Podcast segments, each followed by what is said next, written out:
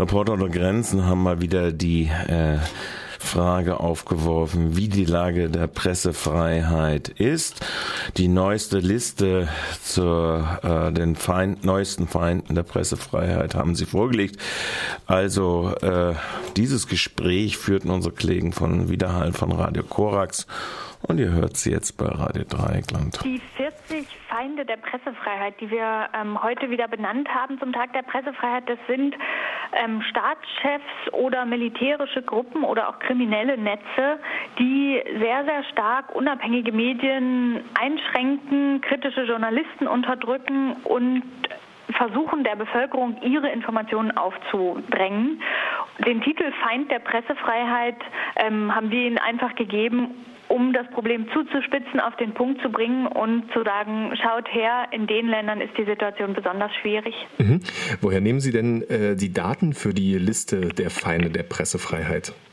Ähm, das ist eine sehr breite Basis, auf der wir die sammeln. Ähm, wir haben auf der ganzen Welt ungefähr 150 Korrespondenten, die mit Reporter ohne Grenzen zusammenarbeiten und die uns laufend informieren über das, was in ihren Ländern geschieht. Diese Informationen werden dann in Paris in unserem internationalen Sekretariat gesammelt und von Rechercheuren ausgewertet, gegengecheckt, geprüft und dann eingeordnet, sodass unsere Experten, die auch die entsprechende Regionalkompetenz dann haben, zu der Einschätzung kommen, okay, in den und den Ländern ist es inzwischen so schlimm, dass wir die Gruppe oder den Präsidenten zum Feind der Pressefreiheit erklären. Mhm. Also äh, auf dieser Liste stehen ja Staatschefs wie Lukaschenko, äh, genauso wie die italienische Mafia und Drogenkartelle aus Mexiko. Was sind denn noch so ähm, Kriterien, die Sie zur Bewertung heranziehen? Also vielleicht als eine Bemerkung vorweg, es ist ja hier keine wissenschaftliche oder objektive ähm, Einschätzung, Umfrage oder Bewertung. Also in die Richtung leitet immer so ein bisschen, wenn man nach Kriterien fragt oder nach Methoden. Es sind einfach Experteneinschätzungen und was man machen muss, ist halt einfach, beziehungsweise ähm, was passieren muss, ist, dass Journalisten wirklich sehr stark eingeschränkt sind. Also dass sie zum Beispiel tatsächlich wirklich in ihrem Leben bedroht sind, wie das in Syrien passiert oder auch in Mexiko in ganz großem Stil, wo die Drogenkartelle ähm, fast jeden Journalisten, der über ihre Aktivität berichtet, mit dem Tod bedrohen. Ähm, das ist eine Situation, die weit, weit akuter ist als diffuse Bedrohung der Pressefreiheit durch ähm, wirtschaftliche Schwierigkeiten und so weiter. Ähm, deswegen sagen wir, Feind der Pressefreiheit ist der, der die größte Gefahr darstellt. Zuerst einmal für das Leben der Journalisten, für das Überleben seiner Medien. Und demnach kommt diese Liste auch zustande. Und ähm, was glauben Sie, sind denn die Motive für die Einschränkung von Pressefreiheit? Das ist zum einen, ähm, dass man politische Gegner nicht zu Wort kommen lassen will. Also äh, Herrscher unterdrücken kritische Informationen einfach, um an der Macht zu bleiben, um vielleicht auch Oppositionsgruppen nicht zu erlauben, ein breiteres Publikum zu erreichen, am Ende sogar große Gefolgschaft zu bekommen. Also einfach die eigene Macht abzusichern. Und dann zum anderen auch ähm, in Ländern, in denen es Probleme gibt, äh, die Diskussion über diese Probleme klein zu halten. Wenn Sie ähm, nach China schauen, da wurde in den vergangenen Jahren oft sehr stark nach Unglücksfällen oder Lebensmittelskandalen die Berichterstattung eingeschränkt, in dem Glauben, wenn wir nichts darüber schreiben und senden, dann wird das schon nicht so stark diskutiert werden, was natürlich ähm, unsinnig ist, denn dann wächst die Kluft immer stärker zwischen dem, was die Leute im Fernsehen sehen und dem, was sie auf der Straße sehen. Und darunter leidet dann auch die Glaubwürdigkeit von so Regimen enorm. Frau Gruska, wo äh, schätzen Sie denn den Einfluss der sogenannten Feinde der Pressefreiheit als besonders kritisch ein und wieso? Ähm, besonders schwerwiegend ähm, agieren diese Feinde der Pressefreiheit natürlich in den permanenten Schlusslichtern auf der weltweiten, äh, im weltweiten Vergleich wie Korea, Eritrea oder auch Turkmenistan in Zentralasien.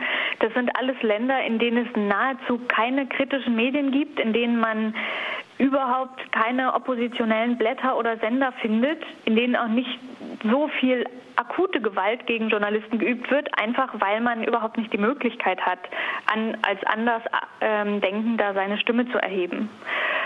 Dann natürlich aber auch in Syrien beispielsweise, wo wir in diesem Jahr zwei Feinde der Pressefreiheit benennen, nämlich neben Präsident Assad auch ähm, die Rebellen der Al-Nusra-Front, wo es einfach wieder ganz akut ähm, gegen das Leben der Journalisten geht, die, egal gegen wen sie kritisch berichten, dann im Fadenkreuz derjenigen stehen. Die äh, Pressefreiheit wird ja jetzt trotzdem auch von anderen Ländern eingeschränkt. Was unterscheidet denn diejenigen, die auf der Liste stehen, von denen, die äh, nicht auf der Liste stehen? Das ist einfach der Grad der Gefährdung von Journalisten oder der Grad der Einschränkung äh, journalistischer Arbeit. Also wenn Sie eben wie nach Syrien oder Mexiko schauen, dann ist man dort in Lebensgefahr als Journalist oder in China ähm, zählen wir momentan ungefähr 100 Journalisten und Blogger, die im Gefängnis sitzen, zum Teil unter unmenschlichen Bedingungen, wo auch gefoltert wird. Das ist natürlich eine ganz, ganz andere Einschränkung der Pressefreiheit als beispielsweise in Ungarn, worüber ja auch viel berichtet wurde jetzt, wo Dinge passieren, die so auch überhaupt nicht sein dürfen, wo kritischen Journalisten gekündigt wird oder auch sehr viel Selbstzensur inzwischen stattfindet, weil die Leute Angst haben um ihren Arbeitsplatz. Aber das ist doch noch eine ähm, ganz andere Sache, ob sie wissen, die Mafia droht meiner Familie, meinen Kindern mit dem Tod oder steckt meine Wohnung in Brand oder ich laufe Gefahr, für einen kritischen Artikel meine Arbeit zu verlieren. Da machen wir dann Abstufungen und sagen, diejenigen, die die Journalisten am stärksten bedrohen, sind die Feinde der Pressefreiheit. Welche Veränderungen und Entwicklungen konnten Sie denn im Vergleich zu den Vorjahren jetzt feststellen? Gab es äh, oder welche, welche Einflussfaktoren haben denn da gewirkt? Es gab sowohl Länder, in denen sich die Situation verbessert hat, als auch den gegenteiligen Fall. Ähm, wir haben ja auch ähm, manche von dieser Liste herunterstreichen können. Zum Beispiel Birma, da wurde ja im letzten, nicht nur im letzten Jahr, sondern auch schon in den letzten zwei Jahren, wurde enorm innenpolitisch ähm, das Land geöffnet, haben Reformen stattgefunden. Dort sind inzwischen private Tageszeitungen zugelassen. Es gibt keine Vorzensur mehr für Printmedien. Es sind wieder ähm, kritische Journalisten, die vorher im Ausland, im Exil arbeiten mussten, zurückgekehrt in das Land und Jetzt ist eine viel, viel größere Vielfalt am Zeitungskiosk im Radio zu hören, sodass sich dort die Situation so verbessert hat, dass wir den Präsidenten Birmas nicht mehr zu den Feinden zählen müssen. Ähnlich ähm, ist die Situation hier, wenn man nach Europa guckt, im Baskenland, wo wir die ETA sehr lange als Feind der Pressefreiheit geführt haben, weil sie auch ganz gezielt Anschläge ausgeübt hat auf Journalisten, die kritisch über sie berichtet haben. Und da die ETA in den letzten Jahren ihre Aktivität sehr, sehr runtergefahren hat, auch angekündigt hat, sich aufzulösen, zählen wir sie nicht mehr dazu. Also sehen Sie ähm, eher so einen positiven Trend, äh, dass man die äh, Länder eher von der Liste runternehmen kann oder werden es immer mehr? Mm, weder noch. Also genau. wir werden in jedem Interview gefragt, wird es besser oder schlechter? Das kann man nicht so pauschal sagen. Man mhm. kann nicht die ganze Welt zusammenfassen und sagen, die Presse wird weniger frei oder sie wird freier. In manchen Ländern, die ich gerade nannte, ist es besser geworden. Auch in Somalia zum Beispiel ähm, haben wir in diesem Jahr den Informationsminister von der Liste streichen können. In anderen Ländern ist es schlechter geworden, so wie in Syrien, wo eben jetzt die Rebellen auch auf der Liste stehen, nicht mehr nur der Präsident. Dann gibt es diese Länder, die in jedem Jahr wieder leider aufgeführt werden müssen, was nicht nur die erwähnten Nordkorea oder Iran sind, sondern auch Länder wie Russland, Aserbaidschan oder Weißrussland, wo wir einfach sehr, sehr lange schon beobachten, dass kritische Medien eingeschränkt werden und auch wenig Verbesserung in Sicht ist.